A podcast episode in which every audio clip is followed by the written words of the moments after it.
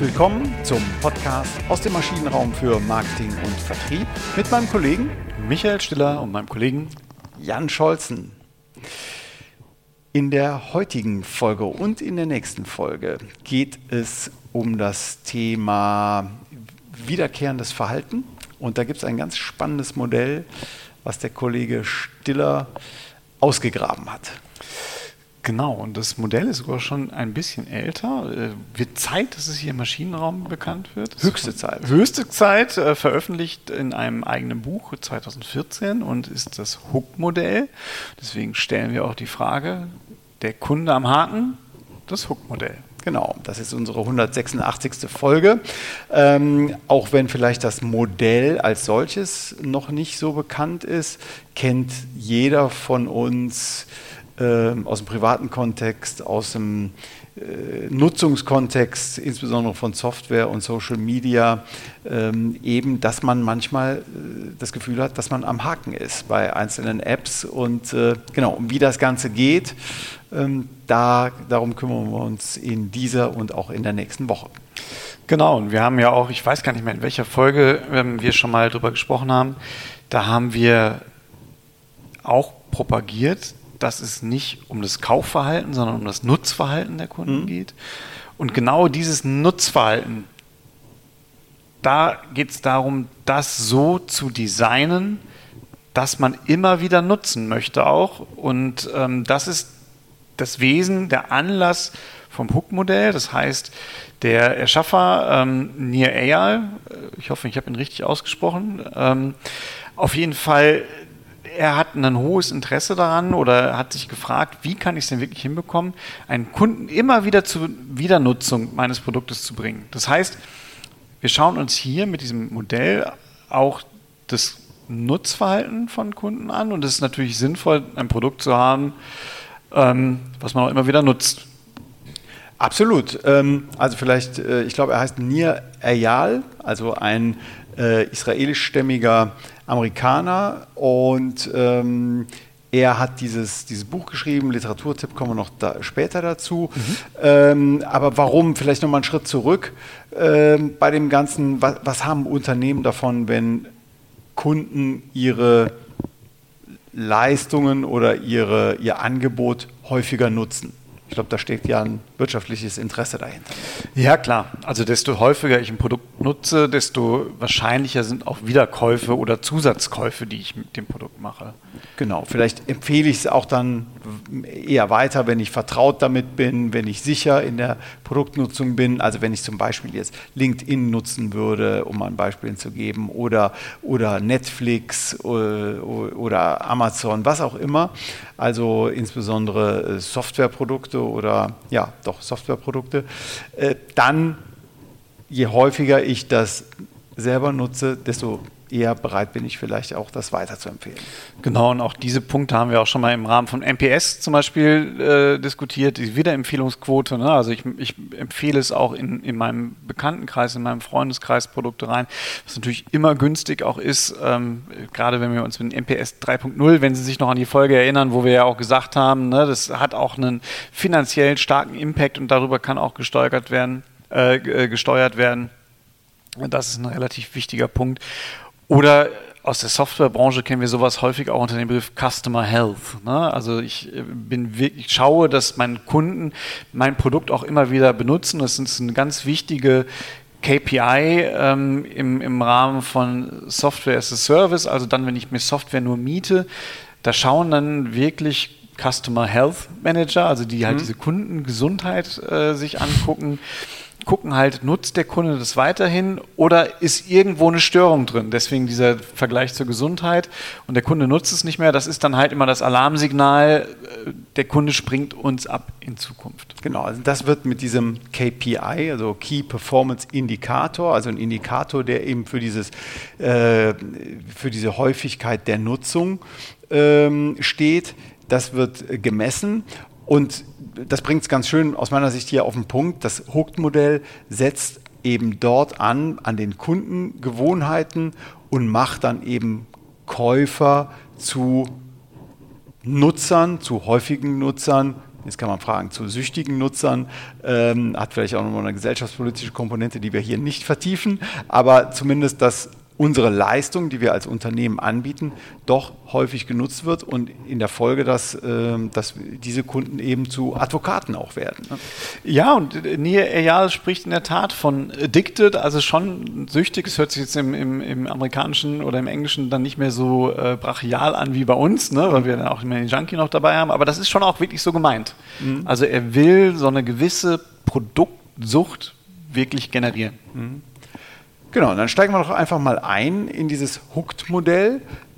Ähm, Nia Ayal startet ja mit der Ausgangsfrage, wie schaffen es eigentlich Facebook, Twitter, Slack und so weiter, vielleicht auch Netflix, ihre Nutzer immer, immer und immer wieder zurückzubringen.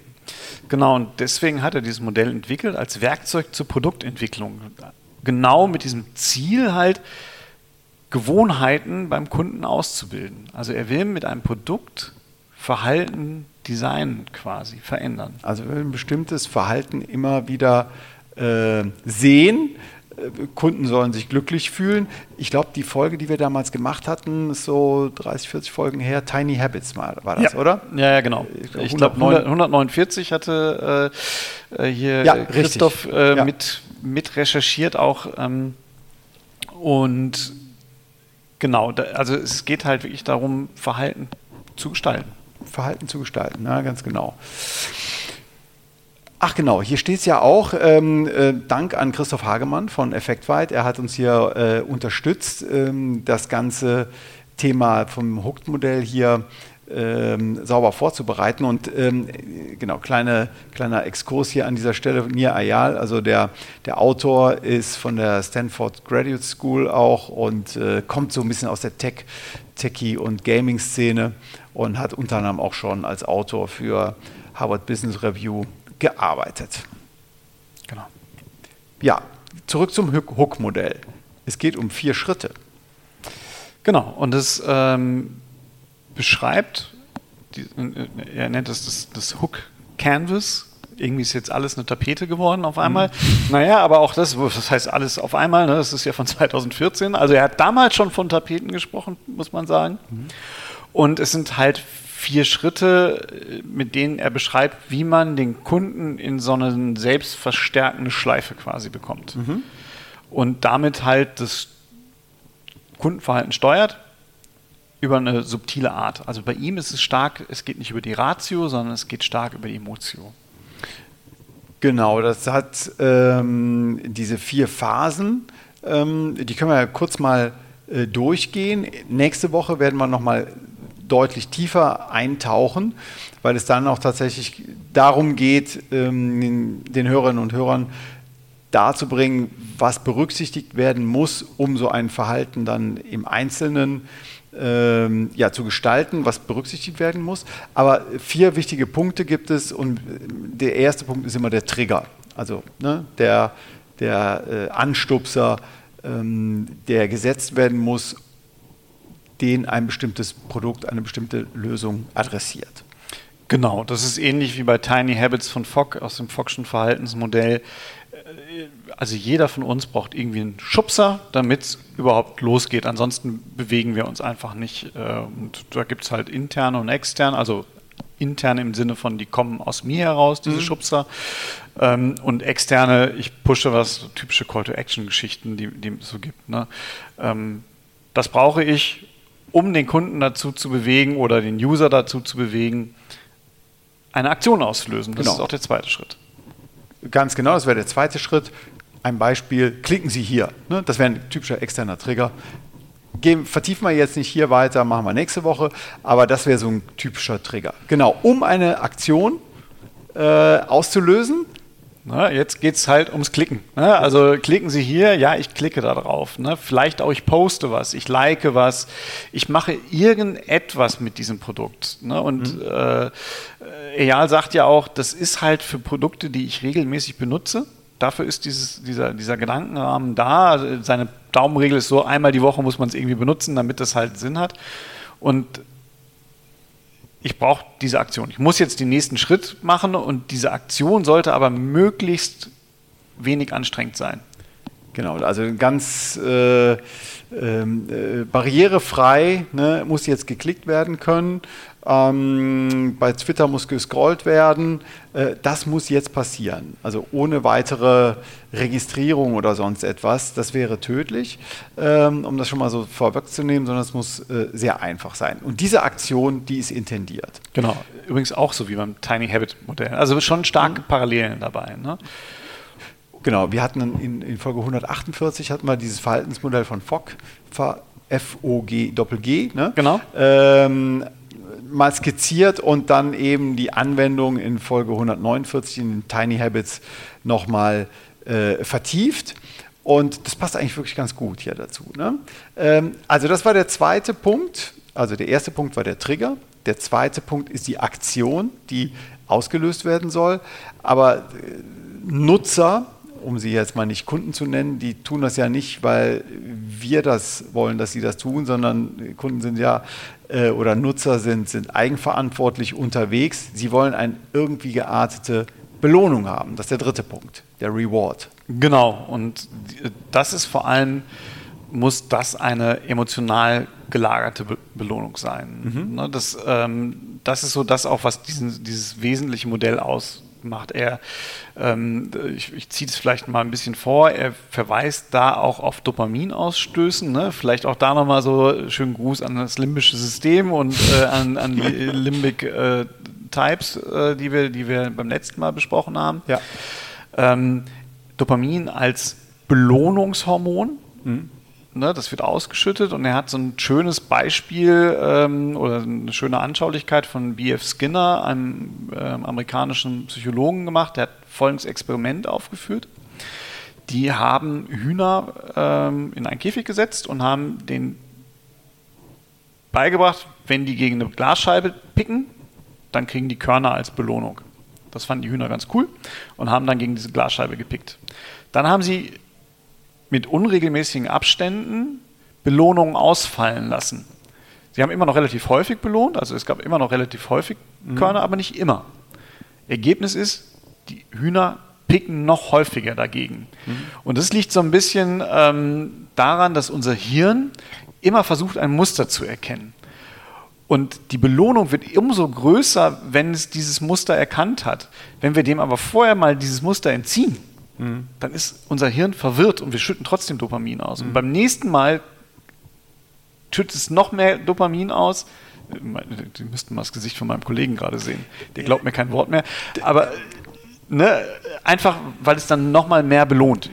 Genau. Nee, nee, ich äh, denke gerade nur nach, so, ähm, vielleicht eine nicht so tolle Komponente im, im äh, Internet ist ja diese Clickbait-Seiten, ja, also wo ich, äh, wo ich ähm, das Ziel habe, als äh, so, sagen wir mal, redaktioneller äh, Rahmen, Kölner Stadtanzeiger, äh, Spiegel Online, was es auch immer da gibt, möglichst lange auf der Seite zu verweilen und immer interessantere, möglicherweise interessante ähm, Inhalte ähm, in, in, in, in Aussicht stelle und mich, den Nutzer, eben auf der Seite halte und immer weiter äh, klicken lasse. Ne? Mhm. Also man kann das äh, weil ich eben dieses Dopamin, diese Belohnung aus dieser tollen Information, die sich jetzt ähm, hier verbirgt, möglicherweise, ähm, dass ich das eben äh, haben möchte, diese Belohnung. Ja, und jetzt vielleicht da nochmal den, den Link, einfach wie, wie tief das verankert ist und dann auch zum Süchtig machen. Das ist das gleiche Prinzip wie bei Spielautomaten. Mhm. Ne? Also diese Spielautomaten, äh, gerade äh, so unsere Generation kennt das noch äh, in der Pommesbude und in der Stammkneipe vom Papa. Ne? Da gab es halt diese Spielautomaten und damals hat man ja auch noch mit wenig Argwohn gesagt, hier Jung, nimm mal, nimm mal meine Groschen und dann kannst du ein bisschen zocken, äh, während Papa noch beim Frühstücken, Frühshoppen ist. Und dann hat man die da reingeworfen und man konnte immer so hochdrücken. Kennst du genau. das noch? Ja, kenne ich noch. Genau, genau. und eigentlich Quatsch. So ein richtigen, richtiges Muster hat man nie gefunden. Man hat aber dann trotzdem mal das Gefühl gehabt, jetzt habe ich es raus. Jetzt weiß ich, wann ich drücken muss. Und es hat mal geklappt, mal nicht. Und das ist genau dieser Dopaminausstoß, diese Belohnung des Hirns, weil es gedacht hat, jetzt habe ich ein Muster erkannt, wie es funktioniert. Du hast da offensichtlich deutlich größere Kompetenz am Spielautomaten. Meine 20 Pfennig, die waren immer ziemlich schnell weg. Ja, meine auch. Aber ich bin dann wieder zu Papa gelaufen und der wollte ja weiter früh shoppen. Sehr schön. Also, ähm, ja, Trigger ist der, ist der Auslöser, ganz klar, als erster. Dann ist die Aktion, die ausgelöst wird. Ähm, und dann wird die Belohnung erwartet. Ja, und wie bekomme ich jetzt als, ähm, was, was ist das, der, vierte, der vierte Baustein, der mir noch fehlt? Genau, und da sagt er, jetzt ist es ganz wichtig, wenn wir den Kunden belohnt haben, dann müssen wir zu dem Punkt kommen, dass wir den Kunden dazu veranlassen, einen Invest zu tätigen. Mhm. Das muss jetzt nicht unbedingt Geld sein, es kann auch Geld sein, es kann aber auch Zeit sein. Er muss jetzt selber einen, äh, sich was einfallen lassen, er postet was, er kreiert irgendwas, er verwendet Zeit. Irgendwas muss er jetzt investieren mhm. für unsere Anwendung, weil dadurch, dass er diesen Invest tätigt und wir ihn dazu bewegt haben, erhofft er sich ja noch eine größere Belohnung. Also er baut sich seine Erwartungshaltung stärker auf. Er hat jetzt selbst was da reingegeben. Jetzt möchte er auch wieder was zurückbekommen aus meiner Applikation, aus meiner Anwendung, aus meinem Produkt. Mhm. Und das bindet ihn halt einfach noch stärker. Okay, das ist Commitment, ne? Also ja. dann, äh, ich bin dann klassisch äh, committed, das ist meine Investition. Ich fand es ganz schön, ein Beispiel, äh, der sogenannte IKEA-Effekt. Also wenn ich das Regal selbst aufgebaut habe, dann äh, bin ich ein Stück weit auch stolz und froh. Vielleicht mache ich sogar noch ein, äh, in der heutigen Zeit ein, ein, ein Bild davor und poste es. Ja. Ähm, aber das ist so ein klassischer Effekt. Ja? Es ist was anderes, als wenn ich es einfach fertig ähm, vorgelegt bekomme oder hingestellt bekomme. Genau, ja, das ist definitiv. Gut, ähm, ja, also das ist ganz grob der, ja, dieser sogenannte Hook Canvas. Ähm, bevor wir zu einer ersten Bewertung kommen, ist es, glaube ich, jetzt an der, an der Zeit, den Literaturtipp mal loszuwerden. So ist es.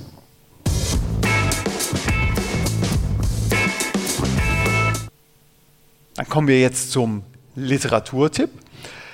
Und zwar von Nir Eyal, geschrieben N-I-R, Nachname Eyal, E-Y-A-L, empfehlen wir das Buch Hooked, also wie Captain Hook.